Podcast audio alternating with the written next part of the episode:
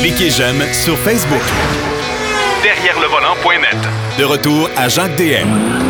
Aujourd'hui, dans la portion Denis Duquet, on parle d'histoire, bien sûr, et on va parler de Studebaker. Je, pense que j'ai la bonne intonation parce qu'on peut pas dire Studebaker, c'est Studebaker. Moi, mon père m'a toujours montré à appeler ça comme ça. Et euh, là, je m'adresse vraiment aux plus vieux. Studebaker, là, ça fait longtemps que c'est disparu du marché. Mais Studebaker a quand même présenté des produits novateurs. On va parler d'un des modèles, moi, que j'ai connu parce qu'il y avait quelqu'un à Trois-Rivières, une personne que j'ai connue, moi, dans toute ma vie, qui en a eu une. Euh, et c'est Denis qui va nous parler de tout ça. Salut, mon cher Denis. Oui, bonjour, oui. Mais euh, Studebaker, c'est une des compagnies qui a abandonné, qui a cessé la production de véhicules en 1966. OK, ça fait longtemps Ah, quand c'est même. quand même. Mais c'est une compagnie qui existe depuis très longtemps. mais à une certaine époque, c'était la deuxième compagnie la plus importante au monde là, au début du 20e siècle. T'es-tu sérieux? Euh, oui, Ah, ouais. les compagnies, c'est les, descendants, c'est des Allemands, ça s'appelait Stutenbaker. Puis à l'immigration, c'était compliqué. Les Américains, ils aiment ça simplifier les affaires. Ils ont écrit Studebaker, puis ils ont resté de même. C'était des forgerons, ça, de la- ils venaient d'une région d'Allemagne où on travaillait le métal. On a fait des charrettes, on a fait des, des, des, des calèches, etc. Au début, l'automobile n'existait pas. Puis, en 1902, ils ont- sont associés avec différents partenaires. Ils ont fait une voiture électrique. Euh, ça n'a pas donné suite. Et on commence la première voiture, là, vraiment, vraiment Studebaker, qui était une vraie automobile, là, c'était en 1912. Mais Puis, moi, j'en euh, reviens pas. Depuis le temps que tu nous parles d'histoire, Denis, c'est de voir comment il y a des constructeurs qui ont perduré longtemps, mais qui ont commencé avec leur première voiture. C'était une voiture électrique. Là, on Oui, parce parle que c'était début des années 1900, là. Oui, ben c'est très compl- Les voitures électriques, les moteurs électriques, les batteries, c'était plus avancé que les moteurs à, com- à combustion. Euh, faut pas oublier là, que les, les. Je voulais en parler à un moment donné, là, les, les bougies, c'est une invention euh, qui date de. À un moment donné, là, il y avait toutes sortes de trucs pour allumer l'essence. Fait que on- on- le moteur électrique, c'était. Mais après ça, c'était la recharge, l'autonomie, etc. Puis le poids des batteries. Il y avait des voitures à vapeur aussi, là. Oui, c'est Et vrai. bref, Ah, OK. à un moment donné, avant, euh, en 1918, on avait, euh, je pense que je me suis trompé, là, il y avait 12 000 employés et 1500 concessionnaires. Studebaker. Hey, c'est, Oui, monsieur, puis il y en avait en France. Puis quand le conflit Sérieux? mondial est arrivé, Wow, euh, on, on a travaillé euh, pour la guerre, l'industrie de la guerre, mais vu que les Américains n'étaient pas impliqués, au début, on a eu des contrats de guerre avec l'Angleterre. OK. Puis après ça, on a fait plusieurs premières, là, dont en 1926, on, on inaugure le premier centre d'essai aux États-Unis. En français, un proving ground, un centre d'essai. Puis en même temps, euh, en la même année, on a délaissé les voitures, toutes les Studebaker, jusqu'en 1926, étaient fabriquées à Détroit. Puis après ça, on a décidé de se rendre où la compagnie mère était là, au début, là, South Bend dans l'Indiana. Puis après ça, on a toujours euh, continué de fabriquer les véhicules à South Bend et une usine de Walkerville en Ontario, à Hamilton, parce qu'à Hamilton, il y avait les, les euh, fabriques, euh, les usines d'acier, puis la proximité des États-Unis.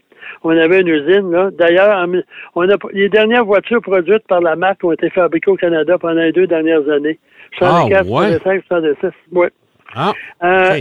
Puis, la- il y avait beaucoup de voitures qui étaient stylisées très différemment des autres, puis on les reconnaissait là, par leur variation de moteur et aussi de, de c'était une voiture apparemment de qualité et relativement fiable pour l'époque. Mais le- euh, la crise économique a été très dure. En 1933, la compagnie fait faillite. Mais à la fin de l'année, en décembre, on était retour, retour en force. Puis euh, un des modèles les plus populaires, c'est le modèle Champion. Il va y avoir plusieurs générations de ça jusqu'en 1954. Et c'est là que, après la guerre, Ouais. on a fait le modèle Champion, celui qui avait une espèce de euh, le- ça ressemblait à une balle, là, ou, euh, une espèce de, devant la calandre, là, il y avait un truc rond pointu. Là. Ouais. Euh, puis ensuite, euh, pendant la guerre, on a fait euh, différents trucs pour l'armée. On a fait un moteur rotatif aussi pour les euh, forteresses volantes, les B-17. Il avait des moteurs Studebaker, des moteurs d'avion. Et euh, on a réussi aussi à, à changer après la guerre, beaucoup de compagnies américaines, les trois entre autres, eux autres, ils ont, ils ont pris du, du vieux pour faire du neuf. Là, les modèles, jusqu'à 1950, c'était pas vraiment euh, inspirant. Tandis que de Baker, eux, sont arrivés avec des modèles différents. Et ils ont été les premiers à faire des modèles euh, profilés, bas. Euh, et, et même, on disait au début, là, les premières voitures de ce style-là, on savait pas où était le devant puis où était, où était l'arrière. Ouais, Euh, c'est assez vrai. particulier, ouais, tu te rappelles de ça, là? Oui, oui. Puis euh, ensuite, on a fait des voitures, euh, les Hawk. Il y a eu Silver Hawk, Golden Hawk. Et c'était des voitures très stylisées. C'est avant la Mustang, avant la Camaro, etc. Mais pour l'époque, c'était peut-être trop trop tôt pour euh, les gens. Moi, je me souviens, mon père avait un ami qui était concessionnaire de Baker.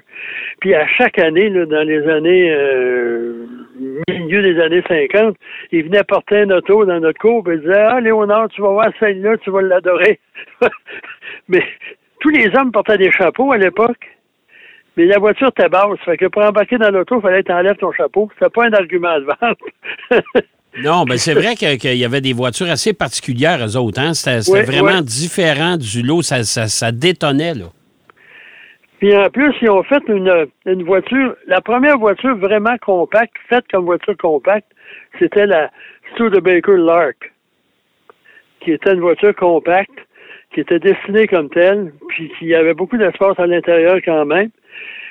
Et ça aussi, ça a eu une certaine popularité, mais à l'époque, la compagnie manquait d'argent. Il y avait toujours, là, au niveau de la mécanique, c'est pour ça qu'on discutait avant d'entrer en ondes, la prolifération des nouvelles marques électriques, mais tu pas de recherche à faire au niveau du moteur puis de la batterie. Ben non, t'as rien. Je veux dire, c'est- une plateforme, puis tu installes une carrosserie là-dessus. C'est pour ça que moi, je me méfie.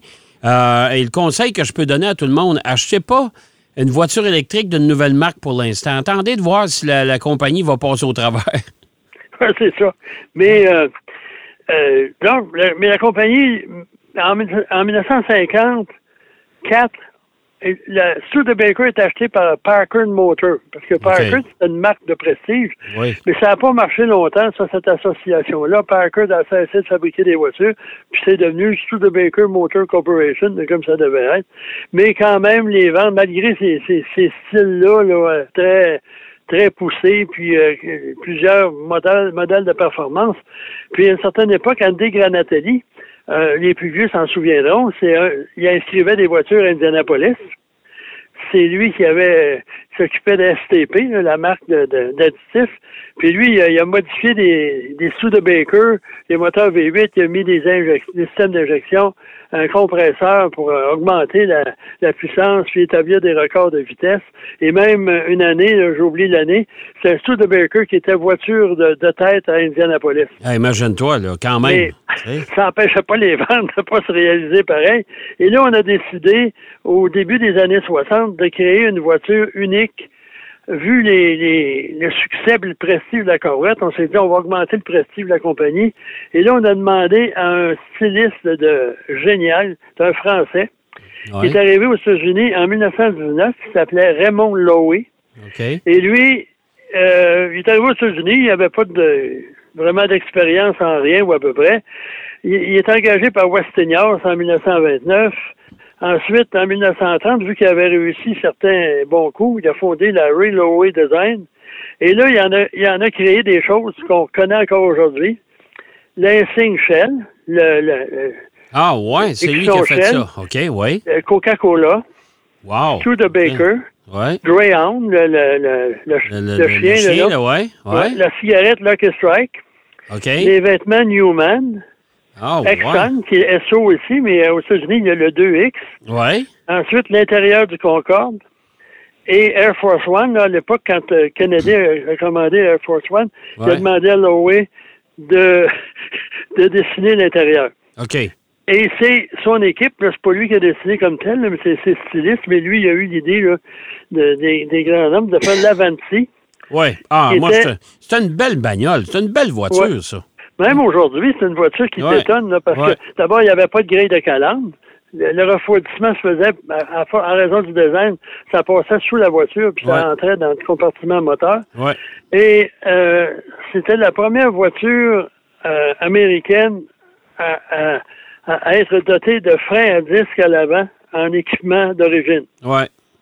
Ouais. Et on avait un moteur V8, un moteur Studebaker V8 de 4,7 litres. Après ça, on augmentait la cylindrée à 4,8. Euh, il y avait une version à l'origine 240 chevaux. Après ça, on a mis un compresseur. On a monté la puissance euh, à 289 chevaux. Mais malheureusement, euh, malgré 34 records de vitesse, une vitesse euh, record, euh, on, on a seulement produit de juin 62 à décembre 63. OK. Parce que, vu la, la forme de la voiture, Ouais. c'est impossible de réaliser ces formes-là en acier. On a décidé de faire une carrosserie en fibre de verre. Y avait juste la Corvette à l'époque qui était en fibre de verre. C'est vrai. On a même Ouais. demandé au même fournisseur de GM de faire la carrosserie. Ouais. On a eu des problèmes, fallu faire des modifications.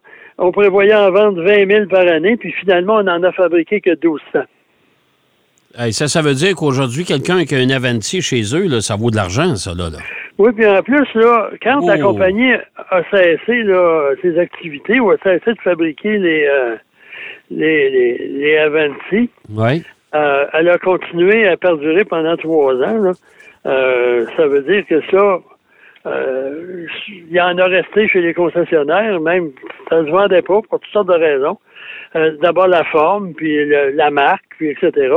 Mais aujourd'hui, ça vaut quand même de l'argent. Mais après, il y, a, il y a eu deux tentatives de reprise de, de fabriquer l'Avanti. Il y avait beaucoup de pièces. Il y a des compagnies qui ont racheté. Ouais, Le- j'ai vu ça. Ouais, ouais, ouais. ça, ouais, puis ils ont essayé de ramener ça. Ouais. Mais là, c'est trop peu, trop tard. Puis à un moment donné, la voiture était démodée euh, mécaniquement, si c'est pas esthétiquement au niveau mécanique. Là. Déjà, c'est une compagnie qui n'était pas à l'avant-garde de, la technologie. Ouais. Puis là, il y avait rabistolé, c'était une Lark, c'est une formule, c'est une plateforme de Lark cabriolet. euh, déjà, qui était une voiture de base à vocation économique. Euh, ça, ça explique pourquoi ça a jamais, ça s'est jamais poursuivi. Là. Il y a eu beaucoup de quelques tentatives. Puis pour ce qui est de la compagnie Studebaker, euh, on, il ils, ont poursuivi leurs activités dans d'autres domaines. Puis finalement, ça a été racheté par Westlake, qui font je sais pas quoi. Et aujourd'hui, il y a encore des produits Studebaker en vente. Ah, Ça te donne ouais. en mille. C'est des radios. Non. des radios d'allure rétro. Des lecteurs CD portatifs, là, des Walkman, des Discman. Puis on trouve ça sur Amazon, si jamais vous intéresse d'aller voir. C'est à bas prix, c'est 140 50 dollars avec un style rétro. Fait que si vous voulez vous acheter un Studebaker, Mais, mais qu'est-ce qui a fait que Studebaker a pas, euh, a pas, a pas- pas performé mieux que ça? C'est, comme tu disais si bien, ça a été un, un des grands constructeurs automobiles au monde. Puis soudainement, bang. Pourquoi? Parce qu'ils ont Ben, à une pas. certaine époque, c'est parce qu'ils ont manqué de. C'est ça qui est difficile à comprendre dans ces compagnies-là. Même American Motors, qui était un regroupement de toutes ces, ces différentes marques qui n'ont pas survécu. euh, parce qu'ils ont fini, la- la- après la guerre, il y avait tous des ressources financières. Ils ont, ils ont modifié leurs usines. Pourquoi? Euh, c'est que tout simplement, il y avait, faut pas oublier que General Motors, il avait 55% du marché américain. Ouais. Ouais. Puis il y avait Ford, puis il y avait Chrysler. Puis à ce moment-là, il restait des miettes pour les autres. Puis vu que tu vends pas, tu as moins de profit, tu as moins de rentabilité. Puis quand tu perds de l'argent, tu peux pas le mettre dans le développement. Tu sais, puis il y a une chose qu'on oublie, là, les voitures, il y a un budget. Chaque voiture qu'on achète, chaque véhicule moteur qu'on achète, il y a une part du prix qui est destinée à la publicité. Ouais. Ouais. Il y a une publicité pour le lancement, là, euh, les, les voitures, de, les voyages de presse, les, les- les publicités initiales, les, les- les dévoilements chez les concessionnaires, etc. Mais après, si ça se vend moins, tu as moins d'argent pour faire de la pub, mais Ouais. aussi tu as moins d'argent pour développer. Ouais, c'est vrai. Puis là, Ouais. moi je me souviens, là, à la fin, American Motors, il y avait des moteurs Chevrolet dans la moitié de leurs produits, puis euh, ils ne devaient pas leur, leur faire un prix d'amis, là. Non, non, c'est sûrement pas. De toute façon, euh, GM ont toujours. Les, les trois grands constructeurs américains, euh, ils se disaient tout le temps il n'y a pas de place pour les autres.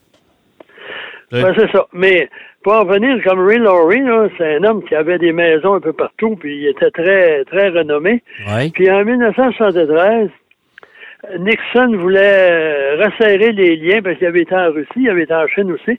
Euh, il a demandé à Laurie de faire une entente avec l'Union soviétique pour aller développer des tracteurs, puis euh, différents objets là, agricoles, euh, machines agricoles puis industrielles. Et c'était alléchant parce que là, il a déplacé, il a ouvert un bureau à- en Russie, en Union soviétique, c'est-à-dire. Puis là, les, les- ils ont décidé, les, les Soviets, de ne pas payer. Ah bon? Puis les Américains qui avaient négocié le, le deal, c'est plus Ouais. les mêmes qui étaient au pouvoir. Ils ont dit, ben là, Raymond, on s'excuse. Ça C'est ça. là, il Nous autres, on s'excuse, puis eux autres ne payent pas. Fait que ça va bien. C'est ça. Fait Ouais. que Raymond, il a fermé son bureau, puis là, après, là, il, a, il a congédié des gens, puis euh, il s'est... euh, il de toute façon, il est mort, il était pas jeune, il est mort en 1993. Puis, Oh mon il- Dieu, il- OK. euh, En OK. 1900, c'est ça, il est mort quasiment 100 ans. Il est mort en 1986, je m'excuse. OK. Puis il est né en 93 quand même, il s'était pas appelé après jeunesse, là. Puis il est mort à Monaco, là, dans sa résidence, mais c'est un, un génie. Et Lavanti, on regarde aujourd'hui, ça fait quoi? Plus de 40 ans, là, plus que ça. Ah, plus que ça. Ben, écoute, Ah ouais, ben ouais, 50, 60 ans, quelque chose de même, 60 ans quasiment. Ouais. La voiture a encore de la gueule, là. Ouais. Si on aligne toutes les voitures côte à côte, là, mais il y a une chose que je suis trop paresseux pour le faire, mais Chrysler, entre autres, ont demandé souvent dans les années 60, le fin des années 50, à des carrossiers italiens de dessiner des voitures. Ouais. Puis, il y avait une tendance en Europe après la guerre où les moteurs V8, il n'y avait Ouais. pas les moyens de développer ça. Il y avait les Pizzareni, toutes sortes de, de modèles italiens de petites séries avec des mécaniques euh, euh, de Chrysler, entre autres. Ben, puis par exemple, c'est Rolls-Royce.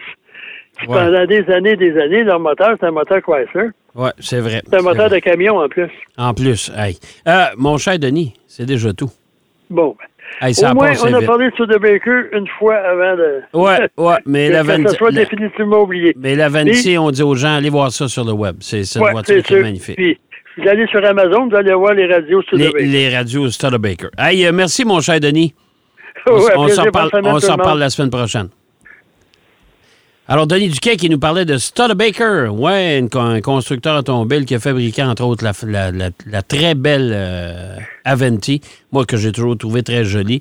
Dans mon patelin à Trois-Rivières, il y en avait une, et c'est l'embouteilleur Coca-Cola qui, qui- qui l'avait acheté à sa femme. C'est assez particulier. On va aller faire une pause. Au retour de la pause, on va faire le tour de l'actualité cette semaine dans l'industrie automobile. Tout de suite.